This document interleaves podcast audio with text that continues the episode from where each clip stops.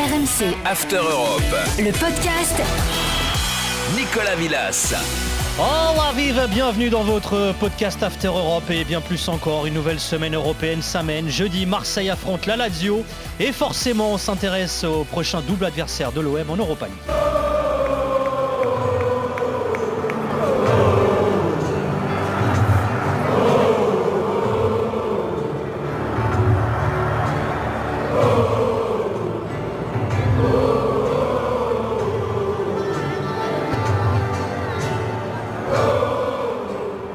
Fans de Serie A ont reconnu le début de l'hymne de la Lazio. Vola Lazio, vola, notre drôle de dame italienne. Johan Crochet, là bien sûr, il connaît les paroles par cœur. Ciao Johan. Salut Nico, bonjour à tous. Il est beau cet hymne, hein, cela dit. Ah oui, il fait partie des hymnes italiens. On a la chance en Italie d'avoir beaucoup d'hymnes de clubs qui sont euh, très beaux, mais parce que aussi la, la langue italienne est très belle et se marie très bien avec la mélodie euh, italienne et les, les grands classiques italiens. Voilà, euh, d'où Eros Ramazzotti, bien entendu. Bien sûr. Et pour nous aider à mieux comprendre, connaître cette Lazio, accueillons Afid, l'un des acteurs du podcast Lazialiste Radio Bianco Celesti. Salut Afid Salut Nicolas, salut Johan, c'est un grand plaisir de, de me joindre à vous à cette émission. Eh ben écoute, ça nous fait très plaisir que tu sois là. Merci d'avoir accepté l'invitation. Alors d'ailleurs, euh, podcast que vous retrouvez également sur euh, le compte Twitter SS Lazio underscore euh, FR. Alors Afid, tu as 34 ans, tu es du côté de l'Isère, tu es fan de la Lazio depuis euh, 20 ans. Déjà, explique-nous d'où te vient cette passion de la Lazio. Eh ben écoutez les gars, c'est assez, assez quand même un peu marrant, c'est assez atypique. Moi j'étais dans le sud en vacances quand j'étais jeune, hein, j'avais à peu près euh, 12 ans. Et euh, du coup il y avait une boutique où on vendait des maillots de foot et il y avait le maillot de la Lazio, c'était le maillot de Marcelo Salas. Et euh, du coup je le trouvais euh, très très beau et j'ai demandé à mes parents si je pouvais l'acheter. Et du coup je l'ai acheté et je me suis intéressé un peu plus au championnat italien et je connaissais pas du tout et je suis devenu fan depuis ben, les années 2000 du coup et cette grande épopée avec les Nesta, Vérone, Salas et j'en passe. Et ben on va y revenir justement à cette période dorée de la Lazio. Alors cette saison, la Lazio a tourné une page avec le départ de Simone Inzaghi pour l'Inter. Son successeur s'appelle Maurizio Sarri, qui, petite parenthèse, hein, avait été approché par l'OM après le départ de Villas-Boas, mais avait euh, décliné l'offre. Quelques mois plus tard, dès sa prise de fonction à Rome, le technicien de 62 ans a annoncé la couleur. Vorrei vedere una squadra?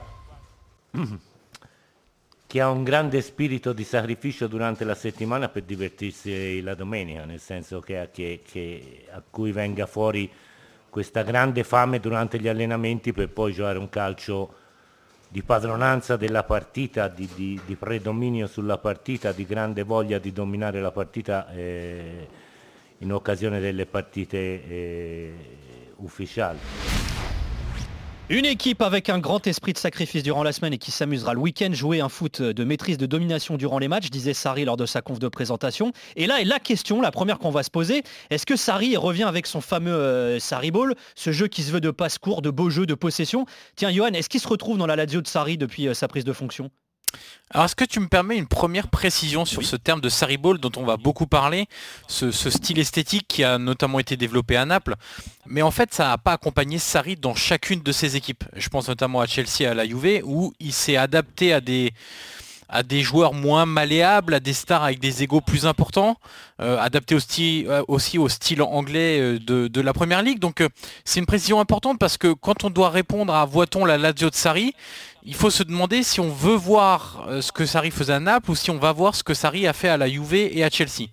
Donc si on se calque un petit peu sur Naples, on voit pas encore la Lazio de Sarri, c'est tout à fait logique pour deux raisons principales. La première, c'est que c'est une question de temps, tout simplement, c'est tout bête. Ça fait trois mois que Sarri travaille avec ce groupe. Euh, en gros, un mois de préparation et deux mois de compétition. Donc c'est trop peu pour mettre en place toute une série de principes. Avec en plus vraiment un changement de style de jeu très différent, très marqué entre ce qu'a connu la Lazio pendant cinq saisons avec euh, Simone Inzaghi et ce que lui veut essayer d'amener à, cette équipe de la Lazio. Et la deuxième raison, bah, c'est que Sarri ne dispose pas encore d'un groupe modelé pour ses idées de jeu. C'est pas venu tout seul à Naples. Il y a des postes où il y a encore des manques à la Lazio. Je pense principalement, et c'est ce qui fait beaucoup de débat en Italie, au poste de numéro 6 devant la défense, où Lucas Leiva, euh, pour, euh, pour faire très simple, bah, n'est pas Jorginho. Voilà, on va, le résumer comme ça. Il y a aussi un poste de latéral droit où Lazzari, qui était si bon, euh, ce mangeur d'espace avec, euh, euh, Simone Inzaghi, bah, il a chuté dans la hiérarchie. Aujourd'hui, on a l'impression que c'est plutôt Adam Maruzic qui, est titulaire. Donc il y a des joueurs qui ne correspondent pas encore au principe de, de, ce que veut mettre en place Maurizio Sarri. Donc on voit des bouts de match où la Lazio applique ce que Sarri demande. On voit des circuits de passe prédéfinis, des ailiers qui rentrent intérieur, des latéraux qui étirent le bloc adverse. On voit la construction évidemment depuis le gardien mais ça c'est pas uniquement propre à Sarri. Mais c'est que des morceaux de match. Et on voit d'autres morceaux de match où la Lazio est un peu plus en difficulté, un peu plus brouillonne. Donc c'est tout à fait logique que pour l'instant, on ne voit pas encore la Lazio de Sarri. Alors Afid, je vais te poser la question un peu différemment, mais quand tu as vu que Sarri rejoignait la Lazio, est-ce que tu étais enthousiaste à l'idée de potentiellement retrouver le fameux Sarri Ball justement? Bah écoutez, moi je vous réponds que oui, c'est un grand oui parce que déjà c'est un grand monsieur, euh, Mauricio Sarri, on sait qu'il a une, grande carrière, hein, passé par Naples, Chelsea, la Juve, donc déjà, par rapport à ça, on est content, hein, Tifosi de la Lazio, d'avoir Mauricio Sarri. Ensuite, on a besoin de temps, je pense, et lui a surtout besoin de temps pour pouvoir faire quelque chose avec, euh, avec cette équipe-là. Comme Johan l'a si bien dit, euh, il n'a pas encore l'effectif pour. Mais en tout cas, en tant que Tifosi, moi, bien sûr, je suis content qu'un entraîneur de, renom comme ça euh, vienne du côté de la Lazio. Est-ce que vous sentez une différence par rapport à la période Inzaghi Tiens, Afid, pour poursuivre? euh, une différence, oui, parce qu'en fait, avec Simone Inzaghi, on jouait plutôt en 3-5-2. Donc, euh, pendant 5 ans, on a joué en 3-5-2. Euh, c'est difficile de mettre un autre système de jeu en place, ce que fait en ce moment Mauricio Sarri avec son 4-3-3, où il s'inspirait aussi un peu de, quand il était à Naples, avec Insigné devant, avec deux joueurs rapides qui, qui entourent un attaquant avec assez complet. Et on voit que c'est difficile de mettre en place un nouveau système de jeu dès qu'on n'a pas, comme disait Johan, les joueurs pour. Donc il va falloir du temps et des joueurs plus adaptés peut-être au système de, de Sarri. Et c'est pour ça qu'on ne voit pas, comme tu disais tout à l'heure, le Sarri Ball. Ouais. Et Johan, toi aussi, tu sens vraiment qu'une page s'est tournée par rapport à la période Inzaghi ou pas encore? Bah oui, euh, c'est obligé de la tourner d'ailleurs parce que la, rupture a été difficile pour Lotito. Euh, on se souvient un peu de son communiqué assez lapidaire euh, au moment de l'annonce du départ de, de Simone Inzaghi ça a été, euh, je trouve, mieux digéré par les supporters. On l'a vu euh, lors du match contre l'Inter avec le retour de Simone Inzaghi où il y avait une très belle banderole dans, la courbe nord, en disant que 22 années entre Inzaghi et Lazio, ça ne s'oubliait pas comme ça.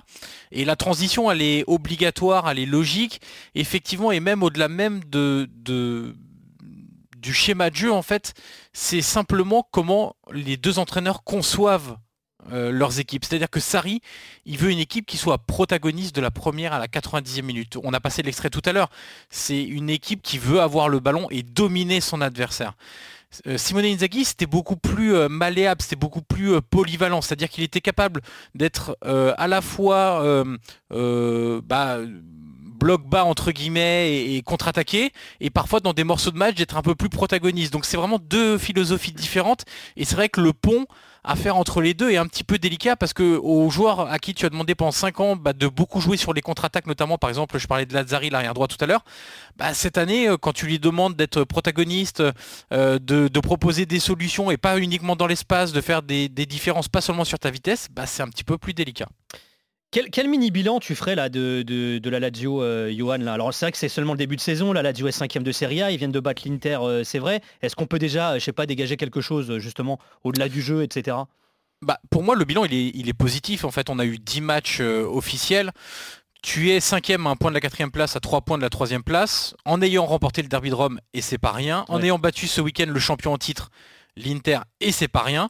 Donc sur le plan comptable, c'est positif en championnat. En Europa League, j'ai été très déçu de la prestation sur la pousse de Galatasaray.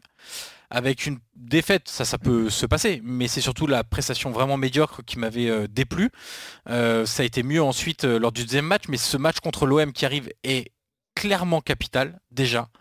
Donc sur le plan des résultats, sur le plan comptable, on va dire que c'est positif. Sur le plan du jeu, comme j'ai dit, le processus, il est en cours et et je vais m'appuyer sur trois chiffres en fait qui vont résumer un petit peu ce, changement d'idée du jeu. Euh, la Lazio est quatrième en termes de possession de balle en début de saison euh, sur euh, les clubs de, de, Serie A, mais finalement elle n'est pas si éloignée par exemple de la Roma, le gros rival, d'un Mourinho qu'on dit bah, nettement moins concentré sur le fait d'avoir le ballon à tout prix. C'est pas un dogme chez Mourinho comme ça l'est chez Sarri. Donc finalement la différence elle n'est pas abyssale, mais on note quand même que la possession est beaucoup plus élevée qu'avec Simone Inzaghi. Deuxième chose, troisième meilleure attaque avec quand même une grosse surperformance, euh, puisque si on prend les termes d'expected goal, je ne sais pas si tu veux que je réexplique rapidement Nico ce qu'est un expected goal, mais euh, en gros c'est... Euh, Exactement. Qui on a particuliers, bien sûr. c'est vrai. mais en gros, c'est pour qualifier votre production offensive, c'est-à-dire chaque tir que vous allez effectuer a une valeur. Et quand on met la probabilité à pousser... en gros, quoi. Ouais, c'est, on peut le résumer aussi comme ça. Et donc en fait, si vous voulez, la Lazio a inscrit 18 buts, mais en termes de production, elle est huitième de Serie A avec 13,60 expected ah goals. Ça veut dire que la Lazio est très efficace ou qu'elle met des buts très compliqués, par exemple des frappes de loin, et qu'elle récolte finalement plus que ce qu'elle produit pour le moment dans le jeu. Mm. Pour vous donner une idée, c'est la deuxième plus grosse surperformance de Serie A cette saison pour l'instant derrière les Las Véron. Donc ça veut dire que cette réussite-là, il va falloir faire attention à ce qu'elle ne s'arrête pas du jour au lendemain et il va falloir compenser avec un peu plus de production pour euh, bah, justement ne pas être en surperformance globale. Et puis la, dernière donnée, c'est le pressing. On sait que dans les équipes de Sarri, notamment à Naples, c'était une donnée très importante. Et bien là, la Lazio, après le match de ce week-end, elle est seulement 15e en Serie A sur l'indice PPDA. Donc en gros, ça veut dire combien de passes on laisse faire à l'adversaire avant de déclencher une, mm. euh, action défensive? Donc ça peut être un duel, un tacle, euh, le fait d'aller presser, euh, ça peut être une interception, etc. Donc ça veut dire que euh, finalement, euh, la Lazio, elle est assez passive pour le moment sans ballon. Et c'est là qu'on voit des difficultés en fait. C'est pour ça que cette équipe-là, elle ressemble pas encore à Sarri. C'est parce que sur des moments de match, elle est tellement passive qu'elle se retrouve en difficulté. Parce que les adversaires ont aussi des joueurs de qualité en face. Et plus tu laisses le ballon aux adversaires, plus tu as le risque d'être en difficulté défensive. Donc, euh, mm. vous voyez bien que sur le terme de dominer le match avec la possession, on s'y retrouve un petit peu. Sur la qualité, quantité des occasions, bah finalement il n'y en a pas tant que ça, mais par contre on est ultra efficace. Et puis sur le pressing, par contre on l'a pas du tout. Afid, toi aussi tu as ce sentiment de surperformer avec Sarri depuis le début de saison euh, côté Lazio? Moi, ce que je peux vous dire en tant que supporter, c'est que faut pas oublier qu'on a eu Simone Onzaghi pendant 5 ans. Donc, et avant, on n'a jamais eu vraiment un entraîneur de renom. Pendant une vingtaine d'années, il y a eu des entraîneurs qui sont passés, mais sans manquer de respect, on n'a jamais eu un entraîneur avec l'aura de Mauricio Sarri. Et ce que je peux vous dire, c'est que l'attente des supporters avec euh, Mauricio Sarri, euh, euh, on n'attend pas forcément du résultat tout de suite dans le jeu avec un beau jeu. On veut surtout que des joueurs qui mettent vraiment de l'abnégation sur le terrain, du, pressing. On veut voir vraiment des, leaders naître sur, sur le terrain.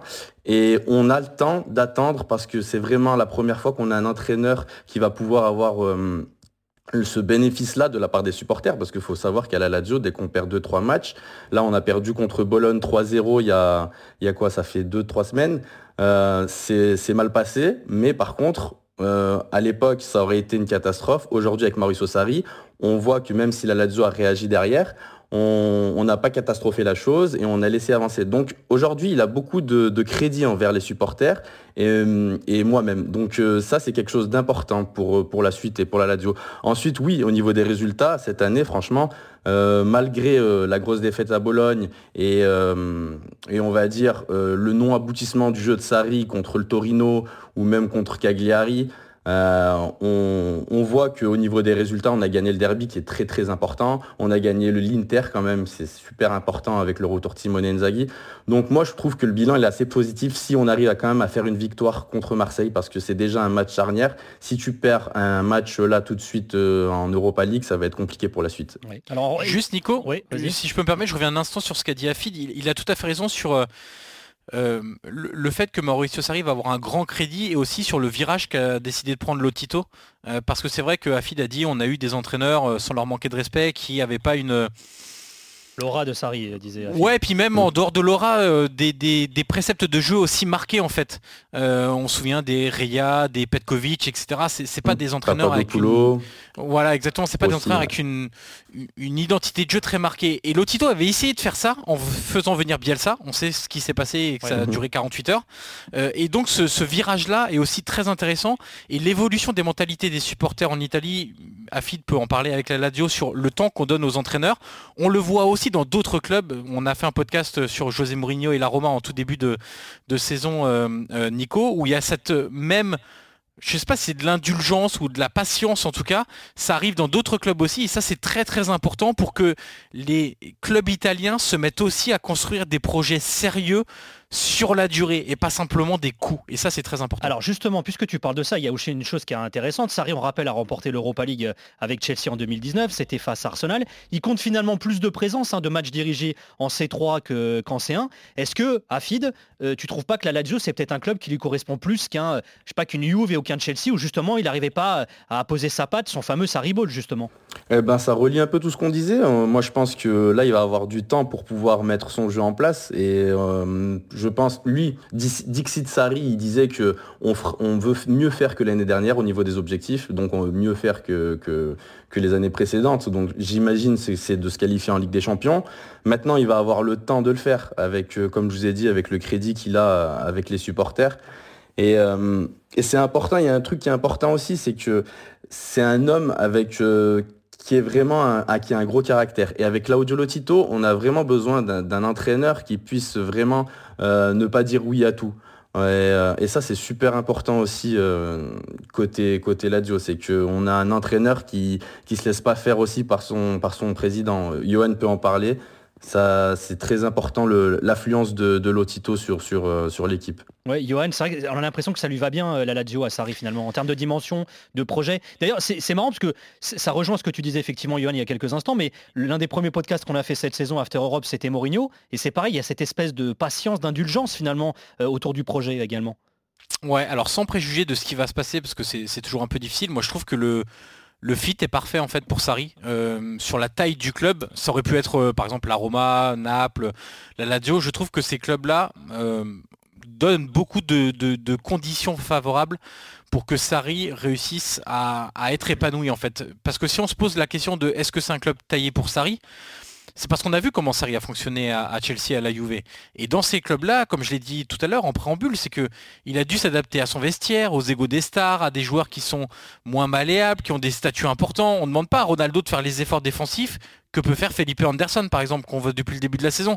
Donc je pense sincèrement que pour que Mauricio Sarri soit épanoui, pour qu'il ait du temps pour mettre euh, son identité de jeu précise euh, en place, et eh ben la Lazio euh, correspond finalement à, cette idée-là. C'est du temps qu'il n'a pas eu à la Juve. Euh, je rappelle quand même que euh, on avait eu au moment de son départ de la Juve, il y avait des journalistes qui suivaient au quotidien la Juve qui avaient rapporté que après un mois à Turin, il avait dit à ses adjoints soit on continue à faire ce qu'on veut mettre en place à la Juve et dans trois matchs on est viré, soit on s'adapte aux joueurs, on les laisse un peu décider de ce que va être la saison, et dans ce cas-là, on va finir la saison, mais de toute façon, on sera viré. Euh, donc c'est pour vous dire un peu l'état d'esprit de Sarri, c'est qu'il a fait beaucoup de sacrifices finalement à la Juve, et je pense que c'est un entraîneur qui déteste en faire. Et pour mettre en place sa méthode de A à Z, il a besoin d'un club, mais aussi de joueurs qui ne soient pas des stars, qui n'aient pas des statuts trop importants, qui n'aient pas des égaux trop importants, parce qu'il faut que ces joueurs acceptent tout ce que Sarri réclame notamment. Donc finalement, la Lazio, je la mets un peu dans le même sac que Naples ou que la Roma. C'est un peu ce même groupe d'équipes-là derrière les trois gros clubs du Nord. Et le temps et les joueurs, je pense que comme il les a eu à Naples, il finira par les avoir aussi à la Lazio. Et comme Naples et la Lazio ou la Roma, c'est pas des top clubs européens. La Lazio et ses deux Serie A, ses Coppa d'Italia, c'est aussi une Coupe des Coupes remportée en 99. Une semaine après la défaite de l'OM en finale de C3 face à Parme, la Lazio d'Eriksson affrontait le Mallorca d'Hector Cooper. On vous replonge dans cette soirée du 19 mai 1999 à Birmingham, in italiano ovviamente. Finisce la partita, la Lazio conquista la Coppa delle Coppe. La Lazio ha vinto, ha battuto per 2-1 il Mallorca e vince il suo primo trofeo europeo. Conquista la Coppa delle Coppe, la Lazio di Ericsson, del capitano Nesta, la Lazio di Mancini, di Vieri, di Marcheggiani alza così il suo primo trofeo europeo dopo 99 anni di storia, 25 anni dopo lo scudetto del 74. È un traguardo significativo, importante che testimonia della crescita della società biancoceleste da quando in pratica il suo presidente Sergio Cragnotti sette anni fa ne ha assunto la guida, ne ha assunto il comando, dando alla società stessa, alla squadra, una dimensione finalmente internazionale. Et eh oui, la Lazio qui prenait une dimension internationale, ça te rappelle des souvenirs, Rafid, ça T'en as des Ouais, frissons ça me là, non rappelle des grands souvenirs et ça peut faire une transition avec ce que disait, euh, parce qu'on parle de Vieri contre Mallorca, je me rappelle qu'il avait marqué de la tête de l'extérieur de la surface. Et, et ça, Vieri avait dit il y a pas longtemps sur Sarri, il disait euh, il faut attendre le mois de janvier, le mois de février pour donner vraiment un avis sur, sur ce qu'a mis en place Sarri. Et donc ça va un peu dans, dans, dans ce sens-là, avec, euh, avec ce crédit aussi donné par les grands, grands joueurs euh, à cet entraîneur. Mais oui, ça me rappelle des grands souvenirs. Et, je- et bien sûr que c'est frustrant de, de- d'osciller vraiment entre ces postes de, de sixième, de, de milieu de classement. Et on aimerait bien sûr de voir la Lazio en, en Ligue des Champions chaque année. Alors on rappelle, hein, puis, Nico, Ouais, si je peux juste me permettre, on va rappeler quelques noms dans cette équipe-là. Ouais, vas-y, parce qu'il y a du très lourd. euh, Il y a du très très lourd. On avait une charnière quand même avec Nesta et Mihailovic. Bon, c'est pas mal. Un milieu de terrain avec Stankovic, Roberto Mancini, le sélectionneur italien, Mathias Almeida et Pavel Nedved. Bon, pas mal non plus. Un duo devant Salas Vieri. Bon, pas mal non plus. Euh, donc voilà, on avait une équipe de dingue. Alors le commentateur pouvait pas savoir ce qui allait se passer euh, par la suite qu'on a entendu, mais quand il a parlé de Cragnotti euh, sur et notamment l'arrivée de la Lazio sur la scène européenne, bon, c'est aussi la même personne qui a failli mettre la Lazio euh, plus bactère et dans une faillite qui était quasiment incontournable. Donc euh, euh, voilà, mais en tout cas cette équipe-là de, de la Lazio Bah, était. elle allait faire le doublé Coupe Championnat la saison ouais. suivante en plus. hein, c'était Elle est fabuleuse. Ouais, c'est- l'âge d'or un peu de la Lazio. Alors justement en transition, c'est quoi l'objectif de la Lazio euh, euh, 2.02 là, j'ai envie de dire 2021-2022 C'est c'est quoi là le projet, Johan? Bah alors, l'objectif numéro un pour moi, c'est que la greffe Sarri prenne avec le groupe, parce que c'est le plus important quand on a, quand on, quand on commence, quand on débute un cycle comme ça avec un entraîneur au- au- au à la méthodologie et aux principes aussi marqués. Euh, parce qu'il n'y a pas de demi-mesure avec Sarri, et il vaut mieux que la, la- la greffe elle prenne. Euh, ensuite, quand on parle d'objectifs chiffrés, euh, je pense qu'il faut vraiment s'intéresser à la place de la Lazio aujourd'hui dans la hiérarchie du foot italien pour vraiment être mesuré. Euh, on ne peut pas réclamer à la Lazio de jouer le titre. Pour le moment, c'est pas possible. C'est pas la place de la Lazio aujourd'hui. Euh, le Tito, le président, ne sera pas comme les Friedkin cet été du côté de la Roma, comme Milan, comme l'Inter à l'arrivée de Conte, comme la Juve il y a quelques années, a dépensé beaucoup, beaucoup, beaucoup d'argent. On sait que le Tito, c'est quelqu'un qui est proche de ses sous, entre guillemets. Euh, ça lui a été beaucoup reproché aussi. Euh, je pense sincèrement que l'effectif sera toujours limité en, je sais pas si c'est en qualité ou en quantité ou un peu des deux euh, finalement. Euh, D'ailleurs, euh, ce qui peut aussi freiner le Tito, c'est que quand il a voulu vraiment dépenser beaucoup, bah, ça n'a pas trop marché, les recrues ont déçu. Je pense à Moriki, qui a été payé, je crois, un peu plus de 16 millions d'euros. Vavro, qui venait du FC Copenhague, qui a été payé avec bonus quasiment 10 millions d'euros. C'est deux joueurs qui ne se sont pas imposés et qui n'ont rien amené dans cet effectif-là. Donc euh, ça va pas l'encourager à dépenser non plus. Et, puis, euh, dernière donnée euh, un peu économique comme ça, parce que c'est vraiment... Moi, je pense que c'est vraiment très important, avant de parler d'objectifs, de savoir quelle est la place d'une équipe dans son championnat, parce qu'on peut pas raconter tout et n'importe quoi ou viser trop haut et ensuite se cramer les ailes. Euh, la Lazio, en termes de chiffre d'affaires, de masse salariale, de revenus, c'est un club d'Europa League. Et c'est pas péjoratif dans ma bouche, clairement pas. Moi, c'est une compétition que j'adore. Et d'ailleurs, je milite et j'aimerais beaucoup que les clubs italiens fassent bien mieux en, en Europa League Ouais, parce que c'est aussi comme ça. saisons, ouais. Ouais, alors euh, oui, on a eu la Roma en demi-finale l'année dernière, mais on a eu l'Inter en finale, mais ça commence à venir. Mais je veux que ça dure, alors sans retomber dans les années 90 où tu gagnais deux finales sur trois, mais au moins être plus sérieux en Europa League. Sur la saison 2019-2020, donc la dernière avant d'être vraiment énormément impactée par le Covid, la Lazio, c'est 106 millions de revenus. C'est-à-dire que c'est à peine plus que la Fiorentina qui fait 100 millions d'euros cette année-là. C'est moins que l'Atalanta qui fait 150 millions. La Roma fait 160. Naples fait 180 millions d'euros. Donc finalement, elle n'est pas dans la catégorie des clubs Hmm. qui doivent jouer la Ligue des Champions chaque saison pour le moment ou qui doivent lutter pour le titre. Ce que doit faire la Lazio vraiment, c'est qu'elle doit se construire une identité européenne. Elle a déjà gagné une Coupe d'Europe, mais elle doit le faire avec plus de, de régularité. Prendre très au sérieux cette euh, Europa League, pas comme la saison passée, euh, comme il y a deux ans, pardon. Faire beaucoup mieux, ah, parce qu'elle a des arguments pour aller plus loin. Sarri il a gagné cette compétition, donc c'est un espoir de plus. Donc là, la vraie ambition, c'est de jouer la C3 chaque saison, de se dire que si un gros se loupe devant eux, eh ben on la prendra cette place en Ligue des Champions, comme ils l'ont fait la saison dernière et ils ont d'ailleurs été bons en Ligue des Champions. Ça montre qu'ils ont les capacités aussi pour le faire. Mais il faut pas, pour le moment, vouloir sauter des étapes. Là, l'étape, c'est être régulier, cinquième, sixième, quatrième si ça se passe bien, et ensuite on verra plus tard. Ouais. Ah, Afid, tu as un petit peu répondu tout à l'heure, mais c'est pas un peu frustrant d'être euh, lazialiste et comme toi et d'avoir euh, ce plafond de verre au-dessus de la tête? Eh ben, moi je vais te répondre quand même que non finalement. Pourquoi? Parce que ce qu'il faut savoir, c'est que Lotito, le président de la Lazio, a arraché le club en 2004. Avec, avec, avec plus de je sais pas combien de millions, plus de 300 millions de, dettes. Donc chaque année, il, il s'est mis d'accord avec la Ligue pour rembourser, de reprendre le club et rembourser chaque année pendant plus d'une vingtaine d'années. Et ces 20 dernières années, on a réussi à gagner quelques Coupes d'Italie, on a réussi quand même à finir euh, en Europa League, on, a, on s'est qualifié une ou deux fois, je me rappelle, en Ligue des Champions où on avait joué contre le Real.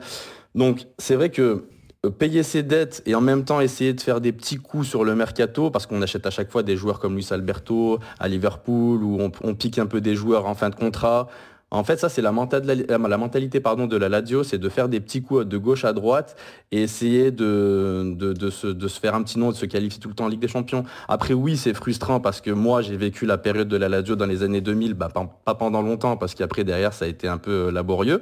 Euh, mais, euh, mais disons qu'avec le temps et quand, quand le débit que Lotito payera et ce sera effacé, je pense qu'on pourra quand même se payer des joueurs de renom. Deux petites précisions, Nico, sur ce qu'a dit Afid. Euh, la dette qu'avait la, Lazio auprès du fisc italien, euh, ça, doit être remboursé sur 23 ans. Donc il reste encore quelques années. Euh, c'est un accord qui a été mis en place pour éviter la, faillite. Et donc c'est effectivement comme la, dette, c'était 130 millions d'euros. Hein. donc c'était quand même un montant conséquent. et deuxième chose, évidemment, je l'ai oublié. oui, si sur les coups, Afid disait c'est une équipe qui fait des coups. Il ne faut pas oublier non plus que une chose qu'on ne pourra pas reprocher à Lotito, c'est que lui, il vend pas ses joueurs. C'est-à-dire qu'il préfère à la limite ne pas recruter ou recruter pas cher, mais ne pas sacrifier les Luis Alberto, les Chiro Immobilier, les Milinkovic Savic et compagnie, parce que Milinkovic Savic et Luis Alberto ont eu des offres. Ils auraient très bien pu partir pour renflouer les caisses et ensuite faire d'autres dépenses. Lui, il a choisi de miser sur la continuité.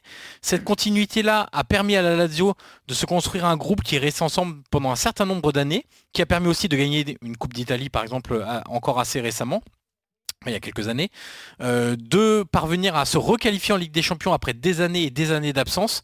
Donc ça, c'est une chose qu'on ne pourra pas enlever à Lotito. Je sais qu'il n'est pas très aimé des supporters de la Lazio, de manière générale, pour X euh, choses, et notamment d'un certain groupe ultra dont on, euh, le nom. mais au moins, là-dessus, ok, il est un peu près de ses sous, mais par contre, il ne cède pas à la moindre grosse offre ses meilleurs joueurs, et ça, c'est important. Jeudi prochain, le 4 novembre, Lazio et Marseille s'affronteront donc en phase euh, de groupe d'Europa League. Ce Lazio Marseille sera le 7e et 8e de l'histoire. Il y a un seul succès d'ailleurs pour l'OM, c'était en 2005 en Intertoto. La dernière confrontation était déjà en Europa League, saison 2018-2019, 8 novembre 2018. La Lazio s'impose 2-1 et élimine l'OM de la phase de groupe. C'était déjà sur RMC Sport. Oui, ne pas perdre le ballon là, ils sont en supériorité numérique les Italiens. Allez, attention C'est pas vrai C'est pas possible Comment tout gâcher oh Regardez l'espace B en milieu du terrain. Il est tranquille. Danilo Cataldi.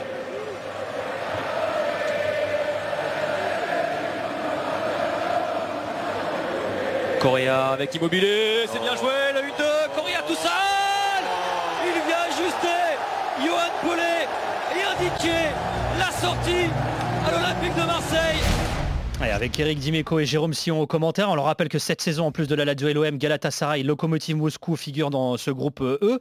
Johan et Afid, qu'est-ce qu'on en dit finalement de, l'OM euh, en, Italie? Est-ce qu'on en parle un petit peu? Je sais qu'on parle beaucoup du Paris Saint-Germain un peu partout quand on évoque la Ligue 1 à l'étranger, mais il y a eu quoi comme réaction, notamment quand on a eu que c'était l'OM face à la Lazio? Bah, on en parle très peu. Euh, je vais pas mentir, c'est-à-dire quand tu l'as dit en Italie, le PSG prend quasiment toute la place dans dans le traitement du football français et ça s'est pas arrangé avec l'arrivée de Donnarumma cet été parce que le PSG euh, depuis l'arrivée de QSI a toujours eu euh, beaucoup de joueurs venant d'Italie, euh, Carlo Ancelotti, même un directeur sportif Leonardo qui venait d'Italie. Donc oui, on parle à 95% du, PSG quand on parle de la Ligue 1. sinon, on parle beaucoup des, boires de médias pro. On parle de ces choses-là. Mais l'OM, c'est éventuellement quand Milik marque parce que c'est un ancien du Napoli, quand Cengiz Under brille parce que c'est un ancien de la Roma mais ça s'arrête à peu près là. Et, quant au tirage au sort, euh, on a tout de suite vu que c'était un groupe difficile, que c'était ouvert, c'est-à-dire qu'il n'y avait pas vraiment de favoris. Est-ce que la Lazio était le club euh, qu'on pouvait attendre à la première place par rapport à l'OM Je ne sais pas trop, c'est assez ouvert finalement. Euh, c'est des clubs qui ont aussi des références. Hein. Galatasaray et l'OM, ça parle au niveau européen, même en Italie. Donc voilà, mais on on peut pas dire que l'OM fasse la une, non pas déjà de la presse italienne, mais même pas du football français en Italie. Comment tu as réagi, Afi, toi, quand tu as vu le tirage? Bah moi forcément vu que je suis français, j'ai vu Marseille, je suis super content parce que j'ai plein d'amis, on va se faire le match jeudi, ça va, ça va être top. Et donc euh, super content qu'il y ait une équipe française et euh, qu'on parle un peu de la Lazio parce qu'en France c'est quand même une équipe qui est qui est connue pour ses plus pour ses déboires on va dire au niveau des supporters et euh, de tout l'environnement malheureusement. Et moi je suis là aussi pour redorer un peu cette image parce que je trouve qu'il y y a aussi des belles choses dans, dans ce club, il y a beaucoup de belles choses. Donc super content, après groupe difficile, Galatasaray comme dit Johan, c'est c'est quand même, c'est plus que c'était un Galatasaray, mais ça reste un, un groupe de renommée avec le locomotive aussi. Euh, et Marseille, ça va être un- c'est très ouvert. Moi, je pense que c'est très ouvert et je pense que Marseille et la Lazio vont se qualifier pour, euh, pour la suite de- de- du tournoi. Tiens, bah, puisque tu as la main à tu sais que Sampaoli nous écoute hein, et son euh, adjoint trajectoire qu'on embrasse, Felipe Sade également. Sur quoi l'OM doit insister là pour euh, obtenir quelque chose face à la Lazio Si tu devais euh, griller Et, tes potes. et- et ben, moi, ce que je peux dire, c'est que cette année, on a un manque flagrant de, de- de- d'agressivité. Donc, euh, je pense qu'il va falloir euh, aller au contact. Ça va être super important. Je vois, on se prend des buts assez tôt dans la rencontre et on peut perdre la tête assez rapidement, malheureusement. Donc, un gros pressing, je pense que l'OM devrait faire et insister sur notre côté gauche. Bon, j'aimerais, j'aime pas donner un peu des indications comme ça. mais- non, en vrai, on a Issaï qui a signé de Naples. C'est un, un- c'est un soldat de Sarri, Issaï à Naples. Donc, euh, il l'a recruté pour jouer latéral gauche. Et malheureusement, euh, on l'a vu ce week-end contre l'Inter, il provoque un penalty, il est lent. Malheureusement, il est là pour l'équilibre du jeu, mais on voit qu'offensivement, il apporte pas grand-chose. Il y a de la lenteur. Et il y a Acerbi qui fait son retour, qui était suspendu contre l'Inter, qui n'a pas joué. C'est Patrick qui a pris sa place dans l'axe. Acerbi va faire son retour en Europa League, donc à mon avis contre Marseille. Et Acerbi aussi cette année me déçoit beaucoup au niveau du leadership et au niveau aussi de son jeu, où je le trouve euh, moins, moins tranchant que, les années précédentes. Donc insister sur axe gauche et à gauche. Johan, t'es d'accord avec ça? Ouais Ouais, et Acerbi, c'est un des joueurs qui pâtit du passage de la défense à 3 à la défense à 4, euh, parce qu'il était très à l'aise dans cette défense à 3, il avait pas mal de liberté avec ballon, où il pouvait avancer ballon au pied, casser des lignes et apporter le surnombre, et ça il peut plus vraiment le faire, ou en tout cas pas autant euh, dans la défense à 4 de Maurizio Sarri. Moi j'avais noté quelques points, mettre, alors ça va rejoindre un peu la vitesse, mais mettre beaucoup de vitesse dans la zone de Lucas Leiva, euh, qui fait bien ses 34 ans. Euh, ne pas hésiter à mettre du surnombre dans l'axe. Donc du coup, se, se glisser entre Lucas Leiva et la défense, ça c'est très important. La seconde, c'est j'avais noté et ça rejoint ce que dit Afid, c'est provoquer un maximum de 1 contre 1 sur les côtés. Parce qu'on a vu que ce soit Maruzic, Lazzari ou Isage, ils avaient beaucoup de difficultés face à des ailiers techniques qui ont des grosses capacités. Euh, En Italie, on dit saltare l'uomo, c'est en gros sauter l'homme, c'est-à-dire euh, gagner des 1 contre 1. Et, effectivement, euh, bah, il y a des joueurs du côté de l'OM qui ont ce profil-là sur les côtés. Donc ça va être très très important de, de- de vraiment provoquer un maximum de 1 contre 1 co- contre les latéraux de, de, de la Lazio. Et puis par contre, il faudra faire attention à, attention à une chose, pardon. Attention, c'est les projections. Mm. Ouais, Euh, c'est les projections de Milinkovic-Savic qui se déplace très très bien dans les espaces, qui a un vrai sens du timing pour être à la retombée des ballons hauts. Jeu aérien très important, il a marqué contre la Roma, il a marqué contre l'Inter. Euh, et puis aussi il est très important, même euh, quand euh, Reina allonge le jeu, parce que ça arrive parfois qu'il ne ressorte pas uniquement euh, court derrière, il allonge le jeu et Immobilier est toujours prêt à partir en profondeur sur une déviation de Milinkovic-Savic. Donc les joueurs de l'OM vont devoir faire très attention à ça. Alors on verra s'il sera titulaire, parce que ça risque de tourner, il y a 3-4 joueurs qui vont tourner comme euh, à chaque fois avec Sarri. Mais si ces joueurs-là sont présents, il faudra faire attention. Merci beaucoup euh, Johan Crochet, merci beaucoup Afid qu'on retrouve donc euh, dans ton podcast euh, Radio Bianco Celesti, euh, le groupe Twitter, on le rappelle également, le compte Twitter SS Radio euh, underscore FR. Merci les gars, Merci Nico. merci, à très très Merci. vite. On remercie Salut, Jimmy gars. également et Jérôme Au Thomas à la. Salut, production et euh. Julie Doro à la réalisation. Merci à toutes et à tous. Prenez soin de vous, à très très vite. Bisous.